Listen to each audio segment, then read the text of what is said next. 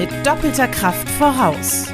Wir navigieren Sie durch die Wirtschaftswelt mit Diana Scholl und einem besonderen Gast, der Mittelstandspodcast des BVMW. Frauen und Männer nutzen unterschiedliches Vokabular, um sich angesprochen zu fühlen. Frauen fühlen sich durch Wörter angesprochen, wie, wie zum Beispiel loyal, teamfähig, kommunikativ. Das hatte ich letztens gerade auch wieder bei einem Interview, da habe ich auch gesprochen über Sprachen in der Wirtschaft. Und dann haben sie ein Bild hindran in dem Magazin eingebaut. Da erklärt quasi ein Mann einer Frau irgendetwas auf einem schriftlichen Dokument. So, es sendet also unterbewusst überhaupt nicht die Message, die im Text ist. Es sollten Texte benutzt werden, die denen auf der Webseite nicht widersprechen.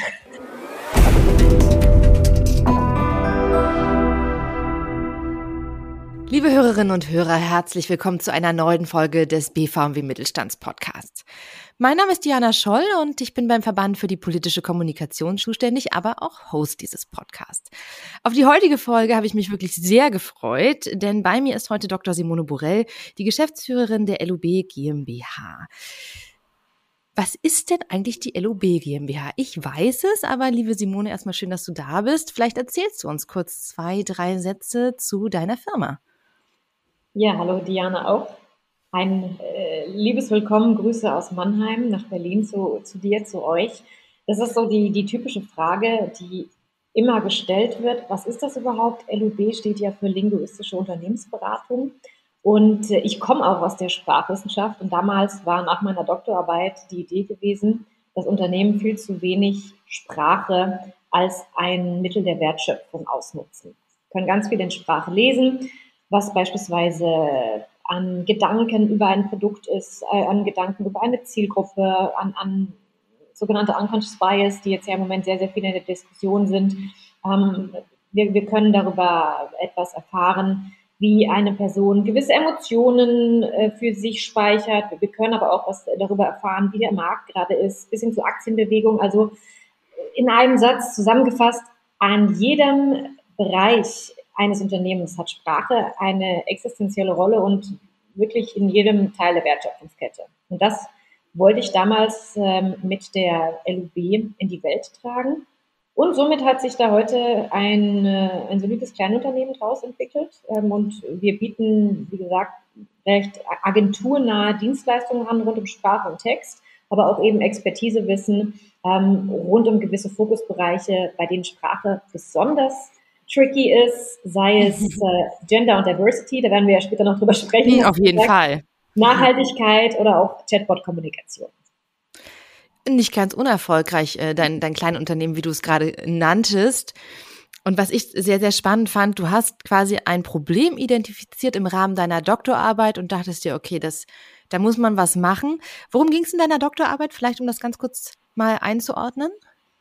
Also ich habe mich beschäftigt mit der Frage, welche Textsorten, also so, so, so nennen wir das in der Linguistik, also quasi welche Arten von Texte Unternehmen nutzen, um darüber sich auszudrücken. Das ist zum Beispiel der Geschäftsbericht, das ist so ein Leitbild, was wir alle kennen. Das ist aber auch der Nachhaltigkeitsbericht, das ist äh, äh Mission Statement, auf Deutsch Mission oder eine Vision, so Werte. Also es gibt ähm, um die 20 Textsorten, so nannte ich mhm. das eben, die im Unternehmen dafür genutzt werden, sich selbst auszudrücken. Und die habe ich erforscht, habe geguckt, okay, welche Textsorte sieht wie aus, wie sprechen Unternehmen in denen und vor allem, das war eigentlich das Brisanteste, auch das Ergebnis, zu sehen, es gibt so ein gewisses Inventar an Wörtern, was genutzt werden muss, dass mhm. Sprache erfolgreich genau ähm, eingesetzt wird in diesem Fall. Und daraus letztlich, ähm, aus, aus diesem USP, ist LUB entstanden.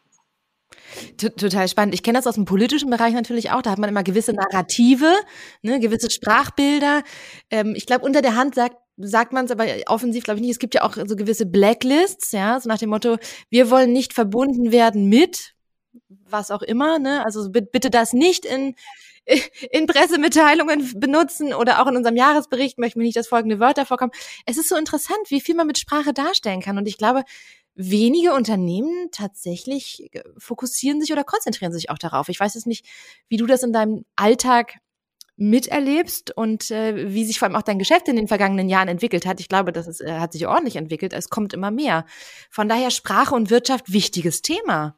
Ja, also es, ist, es ist enorm. Ähm, du hast es ja gerade eben schon angesprochen. Auch in der Politik ähm, wird Sprache ganz stark eingesetzt als, als ein Mittel, um, um Menschen zu überzeugen.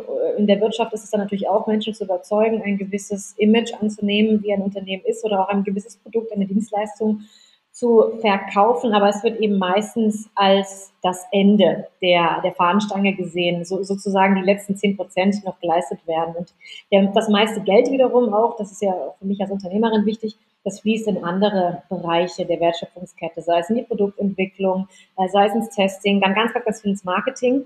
Ähm, und das Problem ist allerdings, dass Sprache, für das ja dann eben nur noch zehn Prozent übrig bleiben am Budget, ein Mittel ist, dass das wirklich alles, alles durchzieht. Und wir haben das in verschiedenen Bereichen auch immer mal wieder untersucht. Äh, Beispiel Stellenanzeigen. Wenn ich hier schon gewisse mhm. Wörter vermeide, du hast auch eben von der Blacklist gesprochen, habe ich zum Beispiel eine Quote von bis zu 30 Prozent mehr Bewerbungen bei Frauen. So, das heißt, ich kann mit einem ganz ah. einfachen Leitfaden, also schon meine Recruiter, meine Recruiterin entsprechend schulen, hey, schreib mal das nicht so, schreib es lieber so und muss dann vielleicht viel weniger Geld ausgeben für Headhunting, ähm, für, für Marketing, für Social Media Marketing, wo ich meine Anzeigen ausspiele. Also Sprache ist deswegen auch aus einem betriebswirtschaftlichen Kontext eigentlich ein ähm, ja, so, so wie so ein trojanisches Pferd, was man eigentlich nutzen könnte, um die zu erreichen und damit auch wirklich Geld spart. Sprache und Wirtschaft, zwei Themen, die eigentlich offensiv zusammengehören müssten, oder? Absolut. Also aus, aus meiner Sicht sowieso als Sprachwissenschaftlerin und du hast es ja auch eben mit der Politik gesagt, das ist auch ein, ein Bereich, also eigentlich ein, jeder Bereich, in dem Macht und ja, überzeugen oder auch Meinungen verkaufen wollen, wo sowas wichtig ist, da brauchen wir eigentlich Sprache, weil das ist ein, ein menschliches Instrument, was wir wirklich in, in allen in, in wirklich in allen Situationen nutzen können. Und ich finde das in Unternehmen deswegen immer schade, dass eben, wenn wir uns das mal insgesamt angucken, die Wertschöpfungskette und dann auch tatsächlich die Budgets, wie die verteilt sind, dass Sprache dann häufig immer nur so die letzten zehn Prozent ausmachen darf. Hm. Also es wird sehr hm. viel ausgegeben für Produktentwicklung, für Testing, für das Marketing, äh, vielleicht auch fürs Controlling. Und dann. Aber hätte ich gedacht, dass Sprache Marketing ist. Ja, das ist es aber nicht nur. Also Marketing macht ja ganz, ganz viel auch, dass, dass gewisse Sachen ausgespielt werden, also gewisse Anzeigen zum Beispiel ausgespielt werden, um ein Produkt zu kaufen. Und ähm, es wird dann vor allem der Channel optimiert, aber nicht die Sprache wiederum, die in der Ach. Anzeige dann steht. Und der Punkt ist nämlich, ich mache das gerne immer deutlich am, am Beispiel Stellenanzeigen, ja. dass wir auch eben selbst beforscht haben. Bei Stellenanzeigen ist es zum Beispiel so, dass wir wissen aus der Genderlinguistik, Frauen und Männer nutzen unterschiedliches Vokabular, um sich angesprochen zu fühlen. Und wenn ich also meinem Recruiter oder meiner Recruiterin eine gewisse Wortliste gebe an Wörtern, die er oder sie verwenden soll, aber auch vermeiden soll, dann kann ich es schaffen, bis zu 30 Prozent mehr Frauen anzusprechen. Wow. Und somit schaffe ich, ja, das, das ist ein krasser Impact. Und diesen Impact müsste ich sonst erreichen mit extrem viel Budget, was ich einsetzen würde für Headhunting oder wieder für Marketing, ähm, whatever, Karrieremessen. Ähm, und somit kann Sprache eigentlich schon angesehen werden wie so ein trojanisches Pferd. Das kann, kann eigentlich an allen Stufen der Welt. Ist ein schönes Bild, ja? Ja, also es ist positiv gemeint, ja. Also es können quasi in allen Bereichen der Wertschöpfungskette irgendwo genutzt werden, um Prozesse zu optimieren. Und es ist dabei im Vergleich zu anderen Hebeln, äh, an denen gedreht werden kann, relativ kostengünstig. Spannend. Ka kannst du uns vielleicht zwei, drei Wörter von jeder Liste, die man vermeiden oder auch idealerweise nutzen sollte, kannst du uns da mal was geben, damit man sich das vorstellen kann? Sehr gerne. Also ich fange natürlich bei A an, dass wir uns das auch alphabetisch, weil so funktionieren, äh, alphabetisch vorstellen, so, so funktionieren die Wortlisten auch, so funktionieren die ja auch, wenn man äh, die entsprechend programmiert, weil wir arbeiten ja auch mit verschiedenen Arten von Software, mit Sprachsoftware, äh, zusammen, da wird das dann eingespeist. Also Wörter, die Männer zum Beispiel triggern, sind analytisch, autonom, begeistert, ähm, charakterstark. Ähm, Frauen hingegen fühlen sich durch Wörter angesprochen, wie, wie zum Beispiel loyal, teamfähig, kommunikativ. Und wenn wir uns das so, also es, es gibt im Deutschen bis zu 1200 Wörter, die relativ verlässlich getestet sind für die Personalarbeit in Stellenanzeigen. Und das ist mhm. ein gutes Instrumentarium, was wir nutzen können in Stellenanzeigen. Und wir sprechen dann bei diesen sogenannten männlichen Wörtern von agentiven Wörtern und bei den weiblichen, das sind die kommunalen Wörter. Das heißt jetzt nicht, dass die einen besser sind und die anderen schlechter sind, sondern einfach nur, dass wir es so gelernt haben, gewisse Rollen zuzuschreiben, auch von Männern und Frauen, und dass einfach die Mehrheit der Frauen sich durch solche angesprochen fühlt und dass es deswegen natürlich auch von Vorteil dann ist, diese Wörter auch zu nutzen in der Stellenanzeige. Das heißt, man kann wirklich schon sehr viel auch am Image des eigenen Unternehmens machen. Richtig. Wenn man allein schon auf seine Sprache achtet und vielleicht, ich, ich glaube ehrlicherweise, dass viele Unternehmen sich gar keine Gedanken darüber gemacht haben, wofür stehe ich und womit will ich in Verbindung gebracht werden. Dabei ist ja das eigentlich das Einmaleins auch des Business, ne, irgendwie meine Marke und meinen Markenkern zu kennen, oder? Ähm, absolut und vor allem auch, es reicht ja nicht, wenn ich mich einmal damit beschäftigt habe, weil Unternehmen sind ja dynamische Gebilde, die entwickeln sich weiter. Und äh, ich meine, ich sehe das selbst bei uns, obwohl ähm, wir hier ein Team mit zehn Menschen sind. Einmal im Jahr ist es äh, wichtig, seine Marke wiederum anzupassen. Ja ja. Ähm, aber auch seine, seine, seine, seine Strategie, seine Werte, das sind ja alles Dinge, die damit auch zusammenhängen, weil wieder neue Dinge dazukommen und auch wieder neue Wörter. Aber es ist eben etwas, was, was beschwerlich ist, äh, solche Identitätsarbeit nenne ich das immer, und die eben auch relativ anstrengend ist, weil man muss sich eben nicht nur mit den eigenen Zuschreibungen beschäftigen, also das heißt, wofür will ich stehen, sondern, das ist noch das viel Spannendere, wofür ähm, stehe ich bei anderen Menschen, mhm. die mein Unternehmen kennenlernen was haben die für Assoziationen? Denken die, wir sind, also das betrifft uns zum Beispiel ganz, ganz häufig. Also wir sagen, wir sind eine Beratung aus der Wissenschaft kommend und wir, uns ist dieses wissenschaftliche Image wichtig. Aber unsere KundInnen verbinden uns ganz häufig mit Agenturen. Und somit haben wir auch versucht, das habe ich ja vorhin so gesagt, wir machen agenturnahe Dienstleistungen. Ja, also deswegen, ja, ja. ich muss das quasi mit reinbringen bei, bei, dem, bei den Vorstellungen, bei den Pitches, dass die Menschen sich was drunter vorstellen können. Ja, ich kann, was ich mir vorstellen kann, ist, dass, dass, dass die Eigen- und die Fremdwahrnehmung, wie es ja so schön heißt, mhm. nicht immer übereinstimmt bei ganz vielen. Ich glaube, ich glaube, das kennen wir alle schon irgendwie auch aus, aus dem persönlichen oder aus dem privaten Bereich. Ich glaube, das ist immer sehr, sehr spannend, wenn man das mitbekommt, wenn man anfängt, mit den Unternehmen zu arbeiten. Total, also gerade wenn es junge Unternehmen sind, weil die haben natürlich noch nicht so eine gefestigte Marke wie jetzt zum Beispiel Coca-Cola oder auch wie Apple. Und äh, bei denen haben auch meistens noch nicht so viel Testing, ähm, Testingstationen stattgefunden, um das, äh, das Ganze noch stärker sozusagen in eine Richtung zu, zu bringen. Da ist dann auch oft kein Budget da, dass da so viel Geld in, in solche Sprachanalysen fließt.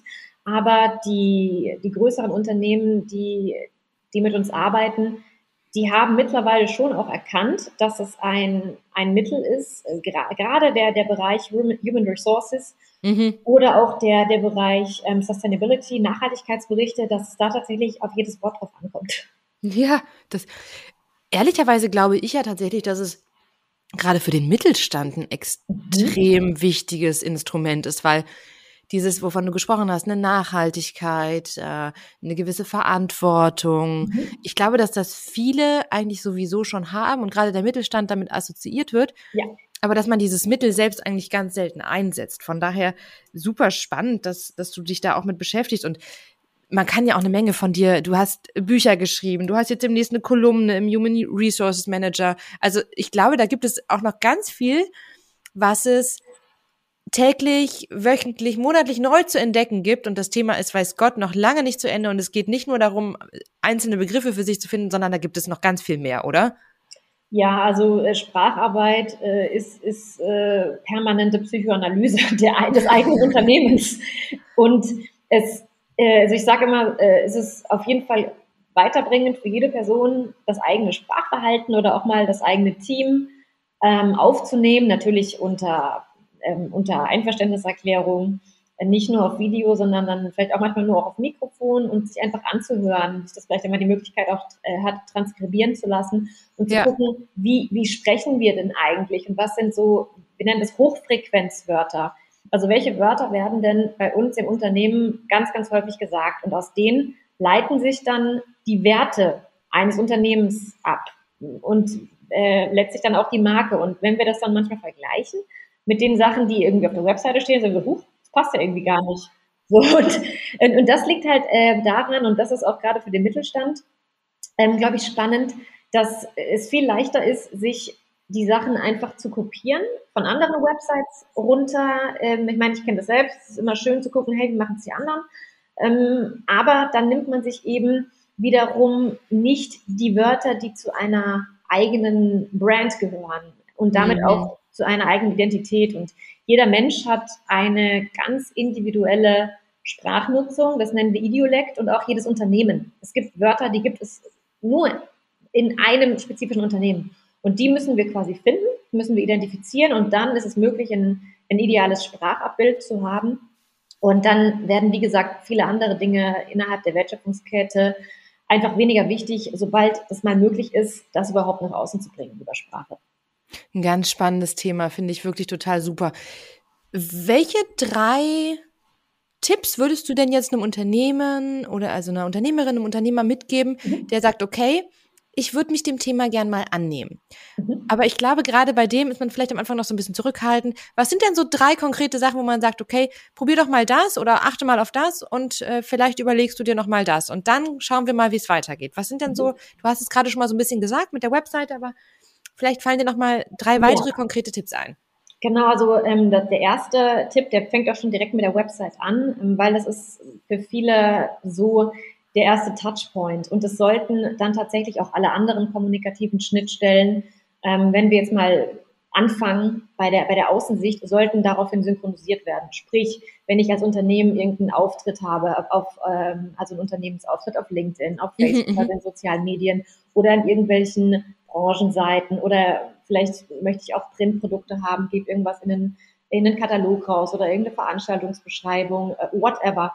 Es sollten Texte genutzt werden, die denen auf der Webseite nicht widersprechen. das finden wir immer wieder. Ja, oder wo auch veraltete Informationen stehen oder auch gerade bei Kununu, wenn, wenn, wenn sich Unternehmen als Arbeitgeber äh, in vorstellen, dann werden da manchmal ganz andere Texte genutzt, die werden nicht ähm, wiedergefunden. Also es ist ganz wichtig, der sogenannte sprachliche Fingerabdruck.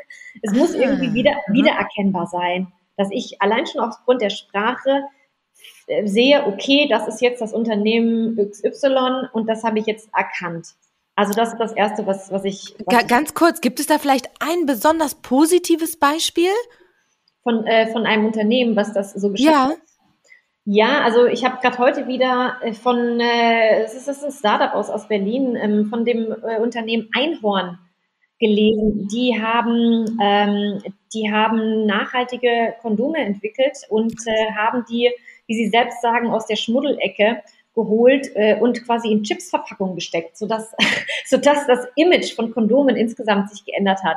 Und das ist eine extrem interessante Marketingstrategie gewesen, weil die haben das eben so, so ein bisschen underground, graswurzelmäßig aufgezogen und ähm, haben sich durch ihre extrem flippige Sprache, die sie auch mit Emojis kombiniert haben, sehr stark abgesetzt von, von anderen Playern in dem mhm. Markt. Ähm, und diese Sprache haben sie tatsächlich auf allen Kanälen beibehalten und auch eine, eine sehr starke äh, Nutzung von, von Bildern und immer wieder eine Wiedererkennbarkeit mit dem Einhorn, also mit dem Brand. So, und das haben die wirklich sehr, sehr gut durchgezogen durch alle Kanäle. Mhm. Ah, schauen wir mal. Okay, zu, zurück zu deinen Tipps. Das ist ein ungewöhnliches äh, Beispiel. Es ist, eine, ist sicherlich ein Nischenmarkt, aber es ist äh, extrem interessant. Ja. Ähm, als zweiter Tipp, ähm, wenn jemand damit anfängt, sich in die Sprachwelt, äh, ja, sich in die Sprachwelt reinzugeben, immer zu gucken, dass die Werte, die das Unternehmen hat, dass die sich auch in der Sprache irgendwie wiederfinden. Zum Beispiel Transparenz. Mhm. Ist ja so ein, so ein, so ein Wert, äh, den viele, viele Unternehmen für sich definiert haben. Wenn ich sage, ich bin transparent, dann sollte ich das auch eben zeigen über meine Kommunikation, dass ich dann zum Beispiel gewisse Unterlagen zur Verfügung stelle ähm, für, für meine KundInnen oder auch, dass ich vielleicht eine Möglichkeit habe, Hintergrundinformationen abzurufen oder dass ich vielleicht auch offenlege, so was meine Geschäftsführung ähm, verdient, whatever. Also, man kann ja Transparenz auf verschiedene Arten ausdrücken, aber es sollte zumindest ausgedrückt werden. Also sprich, die Werte, die in der Sprache sind, sollten wiederum zu den Handlungen passen. Mhm. Also nennt sich Wert, Wertefit, also das, das Achten. Ähm, und das, das Dritte, was sich auch sehr, sehr einfach ähm, umsetzen lässt, ist die sogenannte Sprachbildschere. Ähm, einfach zu gucken, dass wenn ich kommuniziere im Schriftlichen, dass ich, wenn ich Texte irgendwo publiziere, dass ich dann ein Bild nutze, was dazu passt. Und nicht ein Bild, was schon irgendwie zehn Jahre alt ist oder wenn ich über Menschen spreche, daneben dran vielleicht ein Traktor äh, positioniere, was, was überhaupt nicht das wiederum aufnimmt. Also mehr Frauen in der Wirtschaft und dann äh, stehen drei Männer im Kreis. So, zum Beispiel so, so, sowas, ja, also das, das, das, das, das, das sehen wir immer wieder insgesamt. Und wo, wo du das jetzt gerade äh, spannenderweise an, ansprichst, also auch das, das, das Geschlechterverhältnis oder auch die, die Verhältnisse überhaupt von Personen, wie sie auf einem Bild stehen, kann ganz, ganz stark untergründig Dinge triggern. Und es passt zum Beispiel überhaupt nicht. Greifen wir dein Beispiel auf, wenn wir sprechen über Frauen in der Wirtschaft und dann ähm, ist da ein Bild, das, äh, das hatte ich letztens gerade auch wieder bei einem Interview, da habe ich auch gesprochen über Sprachen in der Wirtschaft. Und dann haben sie ein Bild hin dran in dem Magazin eingebaut. Da erklärt quasi ein Mann einer Frau irgendetwas auf einem schriftlichen Dokument. So, das sendet also unterbewusst überhaupt nicht die Message, die im Text ist. Oh, das ist überhaupt nicht lustig, entschuldige, aber. Nee. Ja, oh weh. Aber deswegen immer nochmal ganz kritisch checken, okay, haben wir hier eine Sprachbildschere oder passt das Bild auch zum Inhalt? Mhm. Ja, sehr, sehr interessant. Wo wir direkt aber auch zu einem Thema kommen, was ja auch sehr wichtig für dich ist, neben dem Sprachbild insgesamt. Wir haben es jetzt gerade quasi angeschnitten, von daher perfekter Übergang. Perfekt. Du setzt dich ja auch sehr, sehr viel für Frauen in der Wirtschaft, generell für Frauen mhm. ein und äh, für Diversität. Und du warst auch eine der ersten, die bei unserer Initiative Starke Frauen, starke, starker Mittelstand mitgemacht hat, wo ich auch super dankbar für war. Und wir haben auch schon diverse Veranstaltungen mit dir durchführen können, wo wirklich der Zulauf einfach riesig war. Mhm. Von daher, ich wollte dich damals fragen nach der persönlichen Geschichte eigentlich, weil man versucht ja immer so ein bisschen dieses Storytelling. Und ich weiß noch, du hast mir damals äh, direkt klipp und klar gesagt, Frauen in der Wirtschaft sind ein volks- und Betrieb, betriebswirtschaftliches Thema, Punkt. und ich war, okay, dann keine Geschichte. Also da, da bist du ja schon recht klar in der Aussage und äh, vielleicht sagst du unseren Zuhörerinnen und Zuhörern ja. noch mal ganz kurz so, warum das so ist. Immer.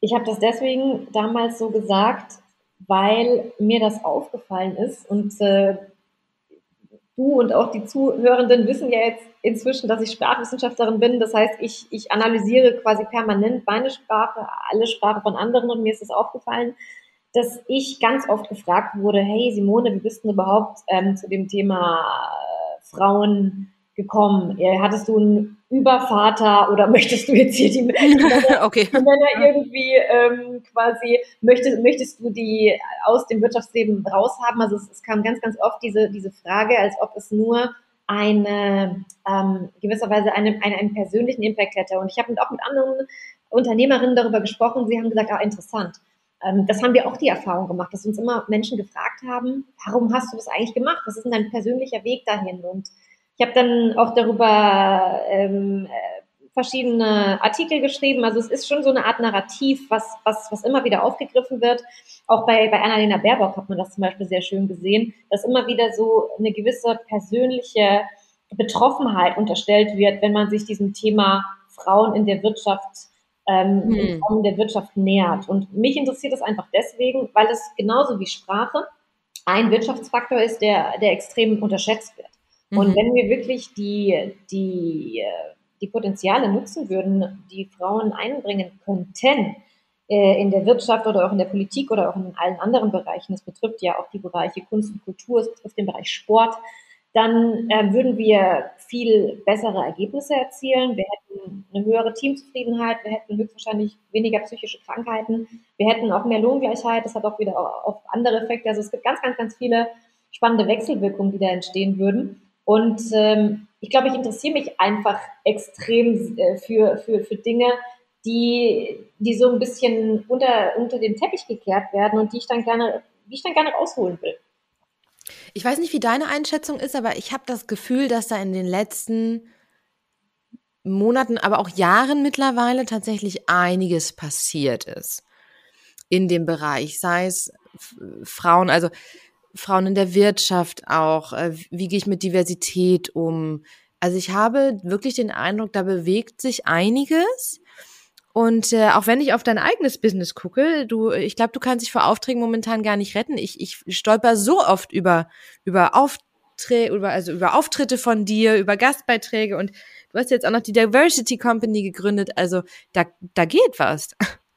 Also es ist auf jeden Fall ein ein, ein entstehender Markt, ja, und auch ein Markt, der, äh, der gewisserweise auch eingefordert wurde, ja, und der jetzt an die Unternehmen rangetragen wird, aber auch an die Hochschulen, an die Kommunen und äh, gesagt ist, hey, ihr müsst da, ihr müsst da was machen, weil letztlich macht das auch euer, euer eigenes Arbeiten, euer eigenes Arbeiten besser. Ähm, es ist tatsächlich, wenn, wenn ich eben in, äh, in Verhandlungen bin, auch über Projekte, ähm, immer sehr, sehr spannend zu sehen, dass es auf der einen Seite, wie du auch gesagt hast, ne, so diese Awareness gibt. Da wird was gemacht, das ist extrem wichtig. Es gibt diejenigen, die, die davon überzeugt sind und die sagen, Female Empowerment ist wichtig, die aber auch sagen, Diversity insgesamt ist wichtig. Und wir machen das. Dann gibt es diejenigen, die sagen, okay, wir sehen die betriebswirtschaftlichen ähm, Effekte, deswegen machen wir uns, machen wir uns das jetzt bei uns in unserem Unternehmen. Aber dann gibt es trotzdem noch eine sehr große Gruppe, und das verwundert mich immer wieder, ähm, die auch Angst vor der Veränderung hat, äh, die das die, die einfach, die einfach in gewisser Weise ähm, eigentlich die stabilen Verhältnisse von davor schätzen, die auch die klassischen Führungsstile, die ja auch äh, häufig äh, paternalistisch, also männlich geprägt sind, schätzen ähm, und die auch in gewisser Weise Angst haben, dass sich jetzt hier irgendwas ändert in ihrem Team, die ganz große Angst vor einer Sprachveränderung haben, Stichwort gendergerechte Sprache, Dazu arbeiten wir ja auch viel. Und es ist noch wirklich viel Überzeugungsarbeit nötig, weil natürlich auf der einen Seite zu sagen, hey, wir haben jetzt hier irgendwo ähm, eine Vorständin, ja, um das jetzt mal ganz plakativ zu machen, das reicht eben noch nicht, weil erstens ist die Vorständin meistens aus einer extrem privilegierten Gruppe gekommen und eben der, der, der Großteil der Frauen ist, ist nicht äh, in, der, äh, in, in dieser Gruppe zu sehen. Und äh, es ist auch äh, natürlich auch ein Thema, was die anderen Managementstufen ähm, betrifft in der Politik, in der Wirtschaft, in den Hochschulen. Also nicht nur quasi die sichtbaren Top, ähm, Top-Stellen zu optimieren, sondern auch, ähm, auch zwischendrin die einzelnen Führungsetagen einzuführen, für Lohngleichheit ähm, sich einzusetzen. Also tatsächlich, das ist, ist ein unbequemer Prozess, das ist ein Change-Prozess. Und da wiederum schrecken dann viele Leute, ähm, schrecken viele Leute ab, weil es immer super easy mal eine schöne Keynote dafür, dafür einzukaufen. Es ist auch schön, ähm, sich da auszeichnen zu lassen mit Preisen. Aber wenn es wirklich darum geht, das Unternehmen zu transformieren, dass es diverser wird, kommt eine Menge Arbeit auf, auf die Unternehmen. Mhm, mh. In der Tat. Aber auch genau für sowas haben wir ja auch unsere Initiative Starke Frauen, starke ja. Mittelstand ins Leben gerufen, ja, damit Absolut. man einfach mal auch schauen kann. Absolut. Es gibt halt schon so viele und wir haben das jetzt nicht nur quasi auf Unternehmerinnen, sondern wir haben, wie du sagst, wir haben auch Führungskräfte mit drin, weil warum nicht? Ja. Ne? Also die können natürlich genauso zeigen und zeigen Wege auf, äh, berichten persönliche Geschichten. Von daher total, total interessant und wichtig. Und was ich auch ganz spannend fand, ich hatte vor einer Weile eine Podcast-Aufnahme und wenn man mal in seinen Betrieb reinschaut, wie viel mhm. Diversität eigentlich schon im eigenen Haus meistens vorhanden ist, ohne dass man sie nutzt mhm. oder sie einem bekannt ist. Das kann ja Herkunft sein, das kann, also, also selbst innerdeutsch, möchte ich mal sagen, ja, oder ja äh, aus was für Familien etc. Ob es jetzt ja. quasi, das ist, da gibt so viele interessante Aspekte. Von daher ein Thema, was man sich definitiv genauer anschauen sollte. Und ich glaube, deswegen hast du ja auch die Diversity Company gegründet, dass man da mal so ein bisschen stärker den Fokus drauf legt. Oder was genau kann ich mir darunter vorstellen? Du hast es ja eben schon angerissen. Es gibt eben auch Aspekte neben Geschlecht, die mindestens genauso wichtig sind. Das ist Alter, Herkunft, ähm, wir sprechen noch immer von mentaler Diversität, also wie ist die Person so drauf, ist sie introvertiert, extrovertiert, was hat sie für einen ja. fachlichen Hintergrund, ähm, das ist sexuelle Orientierung, kultureller Hintergrund, also je nachdem, welche Dimensionen wir uns anschauen, ähm, welche, welche wissenschaftliche Positionierung wir zugrunde liegen, können wir zwischen sechs bis 20 Diversitätsfaktoren ähm, bestimmen. Und gerade jetzt im, im Mittelstand ist es zum Beispiel so, dass da ja ganz viele auch mit Alter, ja, also Altersunterschiede in Unternehmen zusammenarbeiten. Ja, ja. Dass deswegen zum Beispiel was Wunderbares ist, was die Unternehmen dann schon auch für sich nutzen und dann sagen sie, oh ja, da können die Älteren äh, können vielleicht von den, von den Jüngeren die digitalen Skills lernen. Umge umgekehrt können die Jüngeren von den Älteren äh, wiederum so ein bisschen Berufspraxis und vielleicht auch ein bisschen ähm, mehr Work-Life-Balance lernen. Also es bereichert sich überall. Und die Diversity Company war von uns aus der Wunsch gewesen, weil wir einfach so viele Anfragen zum Thema Gender und Diversity haben, das nochmal zu fokussieren und zu sagen, wir haben eine Spezialmarke, die sich unter anderem auch verstärkt an Hochschulen wendet, dass wir sagen, wir bündeln, wir bündeln quasi euer Diversity oder euer Gender-Programm, was ihr einkauft. Für euren Lehrstuhl, ähm, für eure Gleichstellungsbeauftragte oder auch für den HR-Bereich. Und ihr bekommt von uns das gesamte Programm. Ihr bekommt Awareness-Vorträge, ihr bekommt Empowerment. Ähm, welche Bereiche braucht es zum Beispiel in einer Karriere als Frau, als jüngere Person, als Geisteswissenschaftlerin? Da haben wir ein spezielles digitales Empowerment-Programm die hm. Fatal University. Ah. können wir nochmal verlinken. Ähm, oder wir könnten über uns ein Spezialangebot für die BVMW überlegen. Also da können wir bestimmt äh, nochmal was Schönes finden. Genau, und äh, bis hin zum Change als dritter, dritter Aspekt, den wir darüber ähm, anbieten, also Transformationsberatung. Wie bekomme ich mein eigenes Unternehmen diverser? Und das haben wir jetzt gelauncht im Mai, die Diversity Company, weil das eben ein Zukunftsmarkt ist. Super. Dann zum Abschluss nochmal an der Stelle vielleicht jetzt für, für Diversity. Äh, deine drei Tipps, wenn Unternehmen sich damit beschäftigen wollen oder worüber sollten Unternehmen einfach mal nachdenken, wenn es um das Thema geht? Also erstens die eigenen Vorurteile anerkennen, weil jeder Mensch hat Vorurteile und wir finden das erstmal seltsam, vielleicht mit jemandem zusammenzuarbeiten, der oder die aus einer ganz anderen Kultur kommt oder vielleicht mit jemandem zusammenzuarbeiten, der 30 Jahre jünger oder älter ist als als ich und diese Vorteile zuzulassen, zu sagen, so, hey, okay, das ist, das ist nun mal so, so funktioniert das Gehirn, das hat auch, ähm, auch Vorteile, dass das so ist, aber es hat mhm. eben auch viele Nachteile. Und sich dann, ähm, wir nennen das eben Dekonstruktion, solche Stereotype zu überdenken und offen zu sein. Und das funktioniert eben nur, indem man sagt, hey, ich bin so und das ist okay, aber ich kann mich eben auch entscheiden, dass ich das zulasse und, und dem Neuen eine Chance geben. Also das ist schon mal das, das Erste. Das ist eben so eine mentale Grundhaltung und ganz viel Mindset-Training, was auch im Bereich Diversity ein, ein wesentlicher Faktor ist, den, den ganz viele Unternehmen einkaufen, Mindset-Training. Mhm. Das Zweite, ähm, wir haben ja über die Diversity-Dimensionen gesprochen und, und hier vielleicht auch gerade an den Mittelstand einfach wirklich mal kartieren, wo bin ich denn schon gut? Ja, habe ich vielleicht eine jüngere, eine ältere Belegschaft? Habe ich welche? Du hast vielleicht innerdeutsch. habe ich ein paar aus dem Norden? Habe ich ein paar aus dem Süden? Also, ja, aber ne, da fängt ja an. Ja, klar. Ja, ja. Absolut. Also ähm, einfach mal zu gucken. Also ich bin sicher, da findet jedes Unternehmen äh, irgendwas. Wir haben zum Beispiel äh, bei, bei uns äh, sogar mein Vater arbeitet jetzt inzwischen in meiner Firma, also 30 Jahre älter. Also haben wir jetzt auch die Diversitätsdimension Alter erfüllt. Ähm, und ähm, genau zum Thema Gender, da kann bestimmt jedes Unternehmen irgendwas finden, weil das ist meistens die, die Dimension, die, ähm, ja, die am einfachsten bedient werden kann.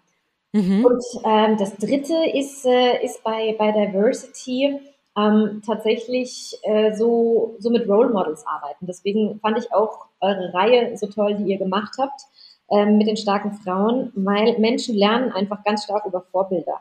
Mhm. Und wenn ich in meinem Unternehmen einfach jemanden finde, der oder die mal ein nettes Statement abgibt oder vielleicht auch mal über die eigenen Erfahrungen erzählt, ähm, als jüngere Person in einem durchschnittlich älteren Team oder als Frau in der Führungsposition oder auch vielleicht als, als Mensch mit einem anderen kulturellen Hintergrund ähm, in, einer, in einer konservativeren schwäbischen Firma hier in Baden-Württemberg, um hier zu bleiben, dann hilft das anderen Menschen auch wiederum, diese Lebenswelten zu verstehen, kennenzulernen und baut Vorurteile ab. Und das Gute ist, es motiviert einfach ganz viele andere, es gleich zu tun. Deswegen ist Nebensprache, dieses Role Modeling, ein ganz, ganz wichtiger Faktor ähm, im Bereich der Transformation. Da möchte ich ein ganz großes Ausrufezeichen hintersetzen. Bin ich ganz, ganz auf deiner Linie. Liebe Simone, ganz herzlichen Dank für deine Zeit. Und ähm, bevor ich äh, die letzte Frage stelle, noch, nein, anders, bevor wir uns jetzt verabschieden, noch eine äh, allerletzte Frage an dich. Und zwar, du hast jetzt natürlich schon sehr früh angefangen, aber mal angenommen, du könntest deinem 18-jährigen Ich etwas mit auf den Weg geben. Was wäre denn das? Uh.